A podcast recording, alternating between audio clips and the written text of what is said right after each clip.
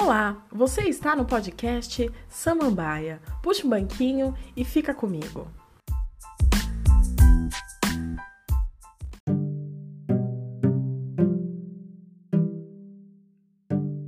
A nossa convidada de hoje anda de bando e coloca em prática o Ubuntu porque sabe a importância do coletivo. Honra a sua ancestralidade, especialmente por meio da cozinha.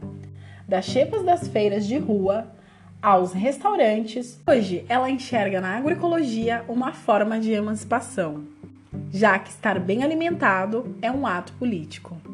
Para Patrícia, a cozinha é um organismo vivo.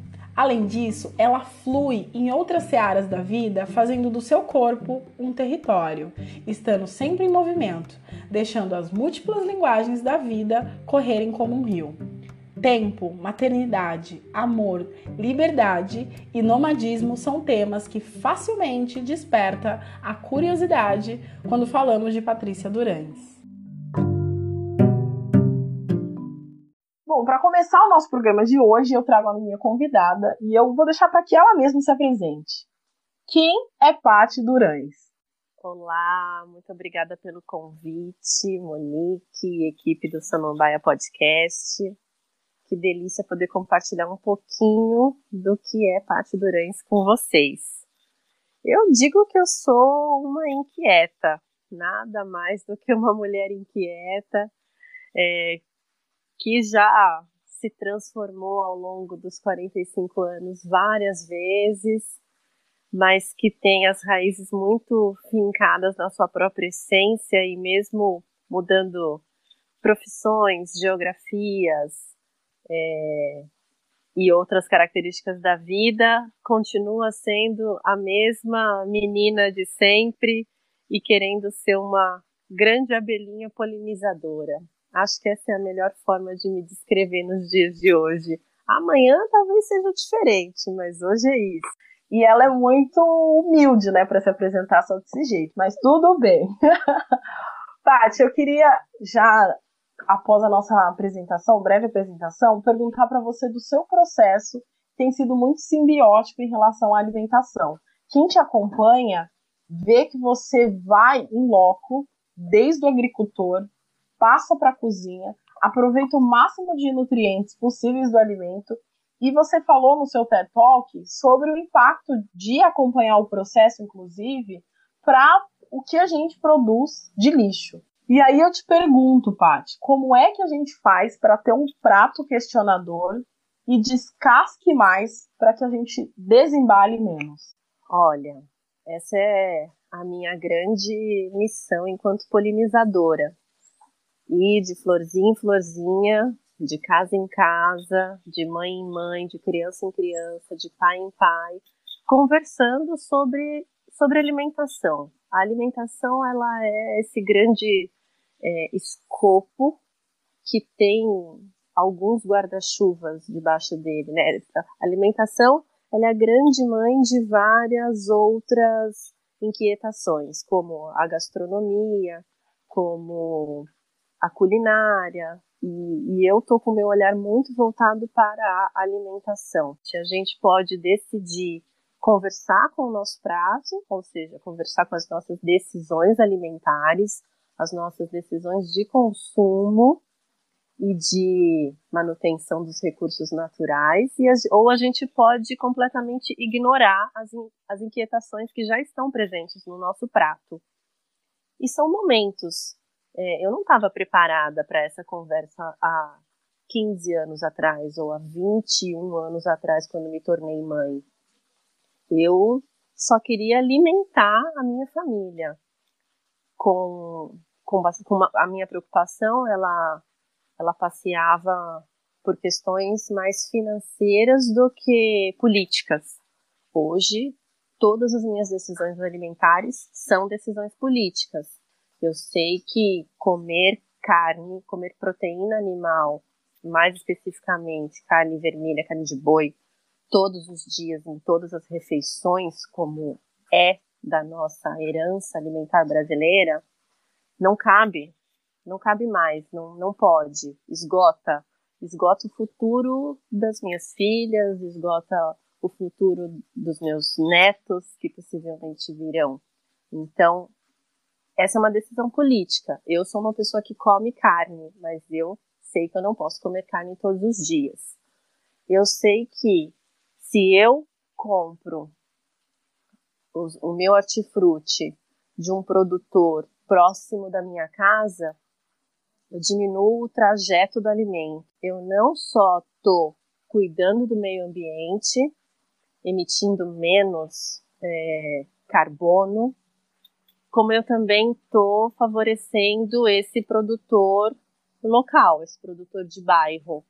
É, e estou falando assim de bairro porque ainda estou pensando na Patrícia que estava em São Paulo e que já morou em vários bairros e que sempre gostou de comprar localmente. Eu sempre, eu cresci comprando na quitanda do bairro onde eu morava é, e na feira duas ruas acima. Então a, a minha relação com o consumo é, próximo, esse que a gente anda menos do que 15 minutos, vem de berço. E isso eu levei ao longo da vida para todos os lugares onde eu morei. Hoje eu sou uma Patrícia nômade que está vivendo numa zona rural de Minas Gerais. E quando eu cheguei aqui, é, o, o meu, meu, primeiro prato aqui também, ele já me fez mil perguntas. É, você não quer saber de onde eu vim? Você não quer saber quem produziu esse alface, de onde veio esse feijão, é, quem que alimentou, criou esse porco e depois abateu, você não quer saber o que foi feito com todas as partes desse animal. E aí eu fui expandindo esse meu olhar aqui na região e hoje, quase um ano depois desse projeto, 80% do que a gente compra aqui para nossa alimentação é produzido no mesmo distrito. E a gente compra industrializado aproximadamente uns seis itens e esses são os itens que a gente desembala. Os outros a gente descasca. É, e essa é uma grande decisão política. Então, eu acho que isso é o que eu tenho de mais valioso para polinizar hoje em dia. É, é abrir o radar de quem estiver disposto a ter o seu radar aberto para o fato de que comer e consumir é um ato político que a gente precisa pensar, que a gente precisa valorizar, que a gente não pode ignorar e que está presente no nosso dia a dia. Bacana. E aí, Pati, já para introduzir o que a gente vai conversar no próximo tema, as suas vivências, você vai narrando a sua experiência urbana aqui em São Paulo, como foi esse movimento para Minas Gerais. Agora a gente está atravessando, por exemplo, um momento de pandemia, onde a densidade demográfica atrapalha um pouco, porque a contaminação, enfim, o vírus, né, ele se expande na, nas grandes cidades, então a gente está vendo um movimento de, de retomada, né, um movimento que se, se vai mais para as beiradas e cada vez menos para os centros, pelo menos na nossa bolha eu sinto um pouco disso, e eu queria te perguntar, mais em tom de conselho mesmo, assim, as suas vivências é, nas fazendas, nos quilombos, na roça. Como que isso contribuiu e contribui é, com a forma que você enxerga o mundo? E se você acha que a gente pode ter um pouco de esperança nesse movimento, o que você entende sobre isso? Sobretudo nesse campo da alimentação, mas não só, né? Porque impacta em tudo, impacta no jeito que você vê a vida, o jeito que você vê o mundo, o jeito que você cria os seus filhos, enfim, como que você percebe isso? Olha, é, esse é um movimento chamado de neo-ruralista, né? Esse nosso caminho de saída dos grandes centros urbanos e de busca por espaço, por terra, por ar nas zonas agrícolas, nas zonas rurais, né? E aí também, o que, que é centro? O que, que é periferia quando a gente olha Brasil, né? O que, que é a borda? Eu poderia dizer, ah, eu fui, eu vim aqui para uma zona rural, eu vim para a borda de Minas Gerais. Só que o meu olhar ele vem sendo construído há tantos anos para inverter esses papéis, inverter essas posições, que eu estou no centro. Eu acho que eu estou no centro onde onde o que de mais precioso para a minha vida e para a vida, acho que de todo mundo acontece, que são as zonas agrícolas, né? Se o campo não trabalha, se o campo não planta, a cidade não come. Então eu vim fazendo essa inversão de prioridade, de importância ao longo dos últimos 10 anos. Este caminho que eu fiz, ele não foi uma escolha, eu fui, eu fui sendo levada, porque com a pandemia eu perdi o meu emprego, eh, os projetos minguaram, a, a área da gastronomia ela sofreu e ela ainda sofre muito na pandemia. Claro que várias outras áreas também sofrem, mas eu posso falar da minha, né? Posso falar em primeira pessoa porque eu vi a, a história acontecendo desde o começo, porque eu vivenciei muito antes dos restaurantes de rua. Eu estava num restaurante de museu e a gente teve que fechar e o drama começou. Mas como eu já estava me conectando com as zonas agrícolas há muito tempo antes, eu já tinha essa possibilidade, já tinha, eu já sabia como fazer isso. Então hoje eu estou dentro de um projeto de fazenda coletiva, onde a gente é, se ajuda, onde a gente vive junto, onde a gente cuida da terra, dos animais. É, e todo mundo que está aqui comigo também está invertendo esse olhar. Com relação às periferias, é muito difícil falar, né, as periferias dos grandes centros urbanos, porque como é que a gente fala sobre alimentação com, com uma mãe de família que não tem comida para dar para os filhos, né? Como é que eu tento reverter histórias de de nutricídio, de como é que eu tento fazer com que essas mães entendam sobre, entendam sobre desertos alimentares, pântanos alimentares, como é que eu falo para ela não dar salsicha se a salsicha está mais barata que o brócolis, porque a salsicha é da grande indústria que tem a questão de logística resolvida, inclusive na pandemia, e todo produto agrícola está com as suas questões de logística mais abaladas. Então, quem sou eu para falar sobre isso nesse polo, né? Ali sim eu entendo que a pandemia vai deixar danos muito, muito profundos, muito grandes e, e que a gente vai precisar cuidar muito. Para retomar um pouco dessa ideia que você traz, que eu aprendi aqui que eu não conhecia esse termo, neo-ruralista, movimento de retomada ao campo, estar mais próximo da terra, me dá uma sensação de que a gente está falando de ancestralidade. E aí eu queria conversar um pouco com você sobre isso, porque a minha percepção é que as suas andanças, o seu olhar curioso para a comida, para o alimento em si, e como ele é plantado, como ele é cultivado, nos traz essa, essa sensação de que você está indo em direção a matrizes ancestrais. Como você percebe isso? Sim, eu tô muito. Eu tô muito em busca das minhas próprias raízes, em, em busca do que vai me fazer mais feliz nos próximos anos. Então, eu né, sou uma mulher de 45 anos, com duas filhas, é, divorciada, que já passou por grandes empresas, por multinacionais.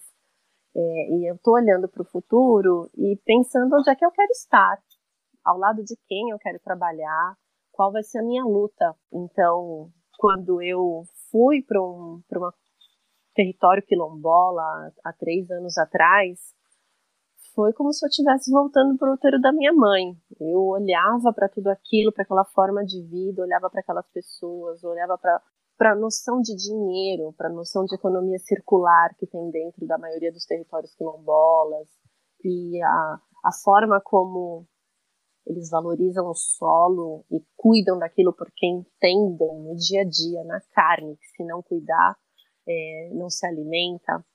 Foi uma grande lição, uma lição de olha para o que realmente importa, olha para tudo que tem na sua vida e busca o que vai te fazer feliz nos próximos 15 ou 20 anos. É, então, nesse momento, assim, eu olho para o meu saldo de pandemia e vejo um copo mais, vazio, mais cheio do que vazio. Acho que o saldo é mais positivo do que negativo, porque está me levando cada vez para mais perto das minhas raízes e da minha ancestralidade. E esse meu caminho ele é todo feito através da alimentação e também da religiosidade. Eu sou de uma religião de matriz africana é, e, e, são os dois caminhos que estão me conduzindo assim de forma muito generosa para perto da minha ancestralidade. Eu fui criada pela minha avó e numa casa onde a comida sempre foi o centro das atenções. A gente fazia uma festa porque uma comida ia ser feita. Não era o contrário. Ah, vai ter uma festa, vamos fazer um cozido, por exemplo. Não. Era assim, olha, na boca miúda, fala aí, só dentro da sua casa que a gente vai fazer um cozido, vem para cá. E por conta do cozido virava uma festa, a caixa de som ia para fora do quintal, virava um grande baile. Então, a comida, ela tá lá no meu comecinho de vida e ela veio nos meus 30 anos, ela voltou para perto da minha vida e, e sigo com ela para sempre, tendo ela como a minha grande, a minha grande voz, meu grande elemento de comunicação. Que gostoso, Pati. Eu fiquei aqui boba pensando nessa trajetória, porque eu me encontro exatamente nesse movimento de encontrar ancestralidade também na terra e não desassociar o nosso corpo também ao território, né? Quando a gente se faz presente nesses espaços, a gente se conecta também com a ancestralidade. Eu queria ver contigo agora o que, que você pensa sobre essa dinâmica um pouco mais estrutural. A gente está no país da abundância da terra, mas o mesmo país da abundância da terra está voltando para o mapa da fome. Como que pode isso, Paty? Ah, não, não, não tinha que poder, né? A gente perdeu a chance de barrar esse grande projeto genocida há uns anos atrás. É, infelizmente não conseguimos e o projeto segue firme, né? A gente está vivendo aí o genocídio e o, o nutricídio. A gente está vivendo o nutricídio, que é a morte da, da população preta e periférica a partir da escassez de alimentos é, a gente está vivendo aí o desmonte da educação, o desmonte da cultura. Ou seja, eu não quero que você coma para que você não tenha condições de oxigenar o seu cérebro e através da educação e da arte provocar o governo, né? Não tem como eu não falar de política é, sabendo que, que está acontecendo. E não é que a gente vai voltar para o mapa da fome, a gente já voltou, né? Foi feito um trabalho muito precioso há uns anos atrás para que a gente saísse da, do mapa da fome não era para voltar, porque é isso, nós somos o país da abundância. A nossa terra é aquela terra onde tudo dá, e a gente tem muita terra ociosa. Mesmo produzindo toneladas e toneladas de alimento, a nossa capacidade ainda é, sei lá, chuto que três, quatro, cinco vezes maior do que o que a gente já produz hoje. E é, para mim, é absolutamente impossível de, de, de, não me indignar com o fato de que a comida não chega em quem tem fome. É inaceitável que a gente tenha pessoas morrendo de fome no, no país da, da terra fértil. Então, é, é cada vez mais importante a gente conversar com as pessoas sobre produção agrícola de pequena escala, sobre tentar produzir o próprio alimento no quintal, é, as CSAs que existem em alguns bairros, que são as comunidades é, de segurança alimentar, que, que, é quando as pessoas se juntam para cuidar de um, de um pedaço de terra e ali nele produzir mandioca, couve, que são os alimentos que, que são muito fáceis de de plantar e, e de colheita também não tão demorada. A gente precisa favorecer e fortalecer esses movimentos, como o movimento sem terra, por exemplo, que está aí é, é, o principal produtor de arroz né, do nosso país e, e, aquela luta incessante deles. Então, a gente também tem essa responsabilidade de reconhecer nos nossos estados onde estão essas pessoas que, onde estão esses movimentos de produção agrícola, comprar deles, falar sobre eles é, e favorecer, porque é esse movimento que vai nos ajudar a acabar com a fome novamente, né? Não é o governo que está aí presente, somos nós, então a responsabilidade ela é nossa, é, e o Estado somos nós. Então, se eu fico indignada com tudo isso, mas continuo consumindo da grande indústria, eu estou sendo uma grande hipócrita, né? Porque eu estou quebrando aí a minha própria fala. É mais difícil, dá mais trabalho quando a gente decide comprar é, sem ser num grande supermercado. Porque no supermercado você entra com seu carrinho, tem o ar-condicionado, tem o estacionamento, você pega tudo que você precisa, aquele monte de plástico, paga também com o seu plástico, larga o carrinho, alguém resolve ele, chega em casa, desembala, saquinho dentro do saquinho do saquinho, pega aquele monte de resíduo, joga no lixo, e aquele saco de lixo vai para fora da minha casa, do meu apartamento, ele já não é mais minha responsabilidade, joguei fora. Então, é cômodo tudo isso, né? Só que quando a gente questiona, onde é esse fora que eu estou jogando esse monte de plástico? É, é, a minha casa, né? É o planeta, não tem fora, é tudo dentro. O, lixo que eu descarto, ele é minha responsabilidade, sim. E se eu posso, ao invés de, de produzir um resíduo de 1 quilo e eu posso reduzir um de 100 gramas, eu tenho que produzir o de 100 gramas. Vai me dar mais trabalho, eu vou ter que andar mais para comprar as coisas, vou ter que carregar mais, vou ter que levar minha sacola, mas eu estou cuidando do, da prosperidade dos recursos naturais para que as minhas netas, meus netos tenham ainda água, tenham ainda alimento. Então, dá um trabalhão, mas é, eu, eu tento me lembrar todos os dias que essa responsabilidade também é minha, é das minhas filhas, é de quem está do meu lado, é de quem está nos ouvindo agora, é sua, Monique. Então, a minha fala é sempre para a gente olhar para dentro das nossas casas e, e tentar entender esse ciclo do consumo, esse ciclo do alimento, onde é que eu estou fazendo um movimento bonito, onde que o meu movimento não está tão bonito e eu estou gerando mais resíduo é um convite, né, para essa inquietação e para esse questionamento todos. Aqui, pelo menos, reverberou bastante tudo que você falou, Paty, sobretudo porque muitas vezes a gente desconsidera o poder do microorganismo, dos microorganismos, né, dessa, dessa força circular que o micro gera. Gostei bastante dessa ideia de prato questionador, tem bem desafiador aprender bastante sobre o que a gente come, para onde vai, e eu queria te perguntar sobre esse desafio mesmo, nesse tom que a gente está conversando. Como que é né, ter, ter mãe num país onde o genocídio da população negra é uma coisa assim escancarada, né? Isso é o que? É um ato de resistência? É loucura? Como é, como é que se torna mãe nesse, nesse estado brasileiro? É, é difícil falar sobre isso, né? Porque principalmente hoje a gente está aqui nessa conversa dias após uma chacina no Rio de Janeiro. É, então, o que é ser mãe numa grande cidade? O que é ser mãe num centro expandido? O que é ser mãe numa zona rural? O que é ser mãe numa comunidade? O que é ser mãe numa periferia? Nossa, são tantas nuances, né? Que é até difícil falar da minha, porque é, eu sinto a dor de todas essas mães é, a todo momento. E eu tenho vontade de pegar minhas filhas e estar sempre com elas debaixo do braço, embora eu venha criando mulheres para o mundo. Então, eu não sou aquela mãe super protetora, mas essa luz que as pessoas veem em mim é a luz de ter minhas filhas do meu lado, né? E elas são meninas incríveis que gostam de andar comigo, né? É, são filhas incríveis e falam que eu sou uma mãe incrível. Então a nossa troca ela é muito bonita, não tem como não emanar luz do que a gente vive entre nós.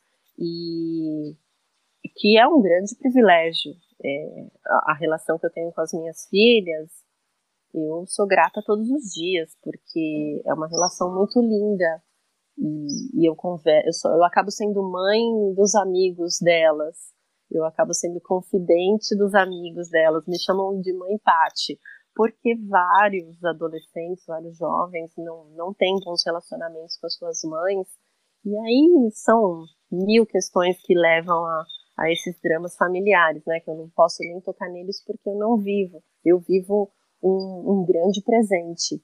Elas são meninas muito conscientes, é, e eu as chamo para responsabilidade a todo momento, responsabilidade sobre seus próprios corpos, sobre as suas decisões. E eu falo assim: olha, você tá inteligente hoje, tá produtiva hoje, mas se não se alimentar bem, não vai ser inteligente, bonita, iluminada e produtiva por 40, 50 anos, porque é, é, o, é a boa alimentação que vai cuidar da prosperidade do seu brilho. E elas entendem isso, o que eu acho mais lindo, elas entendem e também polinizam. É, é muito bonito de ver. Agora, que difícil ser mãe periférica num, num, numa pandemia. Que difícil, né? Eu não, não sei nem como verbalizar a dor dessas mulheres e, e, e, essa vontade de ter os filhos debaixo do braço, mas ter que sair para trabalhar, quando tá todo mundo falando fica em casa, mas fica em casa como? Alimenta a minha família como se eu ficar em casa? Ah, lave as mãos. Vai num, num morro no Rio de Janeiro que falta água todo santo dia. Como que essas pessoas se protegem? Como que essas mães protegem os seus próprios filhos? É tudo muito difícil, né? Então é sim um ato de resistência é, dentro da, da necessidade da sobrevivência. Como cuidar dos nossos filhos, né? É, é, muito difícil e a minha grande dica é que a gente tenha rede de apoio, que a gente se fale, que a gente troque ideias, que a gente se suporte, que a gente valorize uma ao trabalho da outra, que a gente compre da gente, né? Que eu, como mulher preta, consuma de uma outra mulher mãe preta para que ela também se emancipe. Eu não quero ser empoderada, eu quero ser emancipada, não quero empoderar minhas filhas, eu quero emancipá-las, eu quero dar para elas condições de seguirem sozinhas, firmes e fortes, Pati, gratidão imensa, adorei te ouvir. Eu queria que deixar o espaço aberto para você para indicar alguma obra, um livro, um filme, uma série que você tem, o que você acompanhou nos últimos tempos, alguma coisa que você queira deixar é, relacionada às suas referências para as nossas samambaias. e fique, fique à vontade. Antes de mais nada, agradecer por essa conversa deliciosa, toda a possibilidade de trocar uma ideia é um luxo, né? É um, uma grande riqueza, um presente. O amor é sim um, um, grande ato de resistência. Eu acredito que o amor vai vencer o medo. É até difícil falar isso, mas o amor vai vencer o medo. A gente precisa resistir. Minha dica é para gente ler autoras negras, para gente consumir informação é, de páginas negras, de pensadores negros, as grandes filósofas, sociólogas, poetas, doutoras, cientistas, advogadas, é, as grandes acadêmicas, é, acadêmicas da academia e também da rua. A gente tem muito a aprender dentro da nossa própria comunidade para que a gente consuma os nossos próprios conteúdos porque é só assim que a gente vai conseguir reescrever a nossa própria história, né? A gente aprendeu a história errada, a história contada pelo colonizador. E agora a gente precisa ocupar todos os espaços, cuidar do nosso corpo como, como território e como templo, e aí acredito que a alimentação é um dos grandes cuidados, capacidade de ocupar espaços e reescrever a nossa própria história a partir da nossa própria narrativa e voz. Acho que esse é, esse é o meu pedido, além de, óbvio, não posso deixar de concluir essa conversa sem pedir para que a gente desembale menos e descasque cada vez mais. Adorei, adorei. Paty, você quer deixar o seu arroba, o pessoal te seguir também na, no Instagram, no, no Twitter, o que você quiser deixar aqui pra gente. Deixo, deixo assim com o maior prazer. E eu tô sempre disponível para bater papo, trocar uma ideia. Fico bastante feliz quando as pessoas chegam até mim, que é quando a gente percebe que a nossa voz foi ouvida, que a nossa mensagem chegou onde tinha que chegar.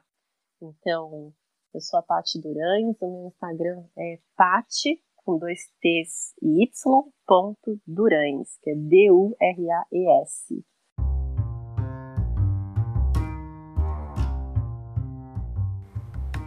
Para ficar por dentro desse e outros assuntos relacionados às temáticas raciais, você pode me encontrar no Instagram, no arroba Monique Prado. Eu te encontro no próximo episódio e até lá! Tchau!